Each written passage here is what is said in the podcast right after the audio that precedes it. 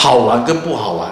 哦，就举例来讲，在我辅导的很多家长，他们很头痛的就是，比如说家长好不容易花了钱，嗯，呃，让孩子去上钢琴课，嗯，那钢琴老师都要交代说，你回去以后你要反复练习，是，哦，但是有时候孩子他就没有那么认真练习。对，没有耐心重复，所以所以父母就要一再的叮咛，甚至要陪在他旁边。嗯，哦，但是呢，很多时候这个父母呢，心情就是焦躁。嗯，哦，然后就是很容易就生气，啊、哦，然后孩子弹的不是很用心，就就要骂他，哦，然后。一再的重复错误，相同的错误一再的犯，呃，父母也会不耐烦，也会指责，哦，那弹钢琴是这样，写作业也是这样，哦，甚至有时候觉得小孩子写的不是很工整，呃，妈妈还拿橡皮擦整排擦掉，重写，嗯，啊，然后一次两次都重写，小孩子写到。眼泪都掉下来。对呀。哦。感觉。然后妈就很生气。嗯。这么简单的事情，也搞到这么这么痛苦。对。然后又又训训话，然后又又威胁，然后，呃，当然有些家长会用，呃，利诱的方式啊，你做好了我我给你什么东西啊，你做好了我带你去哪里啊？嗯。哦，那。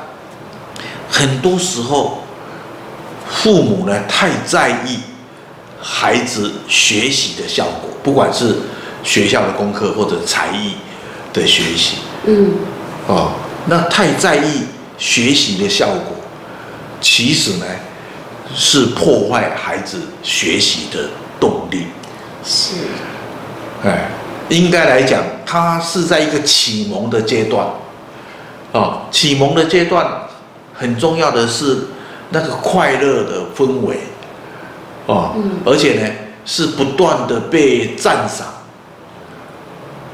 哦，被肯定的一种氛围，哦，所以呢很重要的是在孩子的心情，孩子怎么样去喜欢这个东西，是，啊，所以呢过程很多时候。不是这个科目有没有兴趣，常常是教的老师或者父母在孩子的身边跟孩子讲话，然后呃，不管是订正孩子的错误，嗯，哦，或者是教导孩子一些正确的做法，你在讲话的的方式、讲话的口气，啊，你的表情是，对，那让孩子感觉到。这是一个愉快的一个时刻，嗯，哦，而不是一个，而不是一个很恐怖的，哦，很很痛苦的，是。一个一个一个过程，对。但是很多家长就是很奇怪，哦，就是翻脸比翻书还要快，哦，很奇怪的就是只要碰到孩子学习的东西。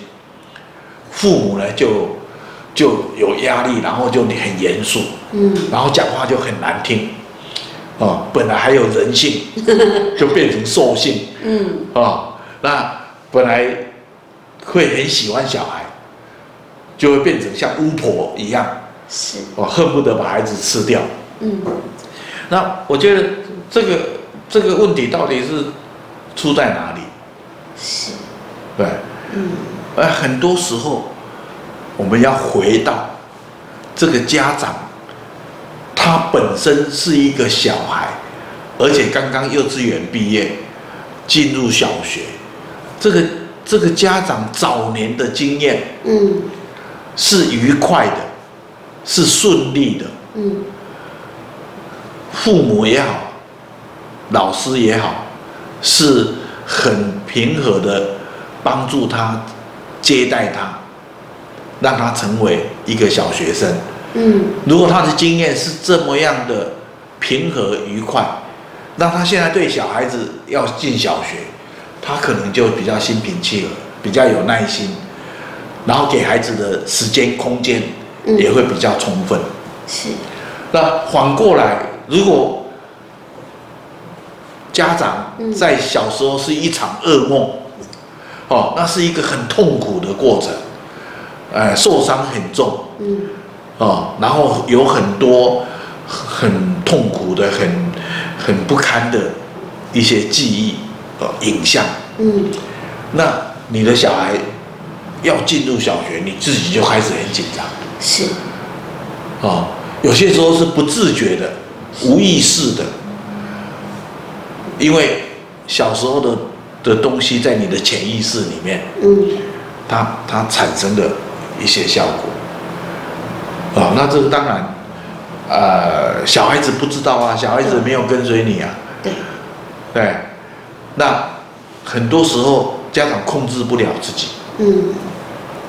然后就不断的伤害小孩，啊、呃，然后甚至有时候会暴怒到歇斯底里，甚至有时候会莫名其妙的，呃，痛打小孩。那这个无形之中都是在重演自己小时候的。